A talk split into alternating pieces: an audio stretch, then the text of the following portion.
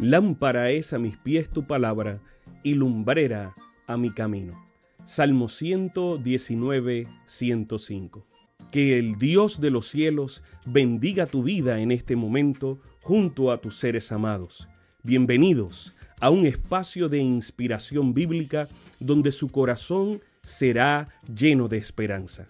Como un regalo de la Iglesia Adventista del Séptimo Día de King, Texas, compartimos la lectura devocional para adultos correspondiente a este bendecido día. Pablo, reavivado por una pasión. Autor, Pastor Bruno Razo. Que Dios te colme de misericordias en este preciso instante. Oremos. Amante Padre, que en este momento tu palabra trascienda al corazón de quien la escucha, sea sembrada y dé fruto para la vida eterna. En el nombre de Jesús. Amén. Buenos días a todos. El título devocional es Persistir en la enseñanza. Versículo 2 de Timoteo 3, 14 y 15.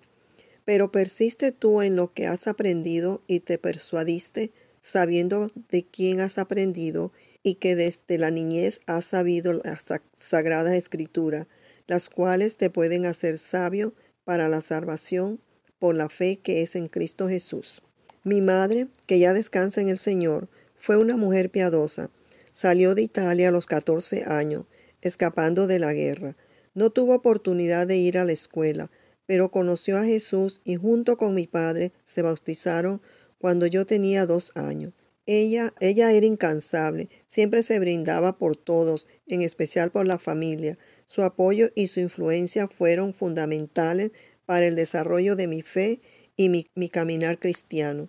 Cuando yo tenía unos 12 años, mis padres se separaron. Entonces, la hermana Pilar, directora de intermediarios de mi iglesia, me sujetó a Jesús con sus enseñanzas, motivación y cariño. En mi vida, como en tantas otras, el papel de la madre, de la maestra en la iglesia y de los maestros de la escuela resultaron fundamental para mostrar en los primeros años el camino hacia la sabiduría y la salvación. Ana entendió que los hijos son herencia del Señor y no son nuestro. Son un regalo de Dios y, y debemos cuidar de ellos, pues pertenecen al Señor. El Dios que nos oye cuando le pedimos un hijo nos acompaña en el, en el proceso de conducir al niño por el camino de la vida eterna. El proceso educativo de los hijos deben ser conducido de manera correcta.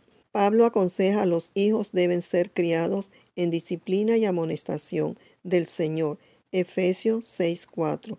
La vida familiar no es un circo, un picnic o una colonia de vacaciones. Una familia, según el corazón de Dios, debe ser un ambiente de aceptación, valorización, afecto, orientaciones adecuadas con una disciplina correcta.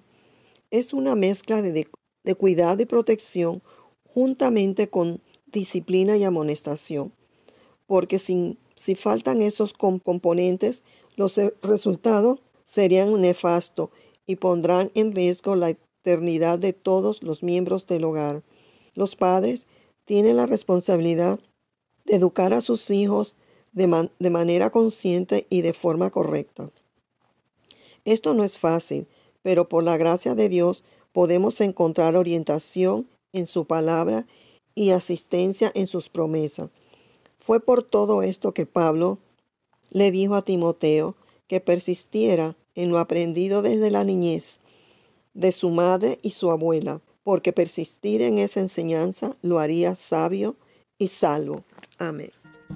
Sabemos que esta lectura ha bendecido su vida. Compártala, compártala con alguien más e invítele a suscribirse en nuestro canal para mayor bendición. Puede también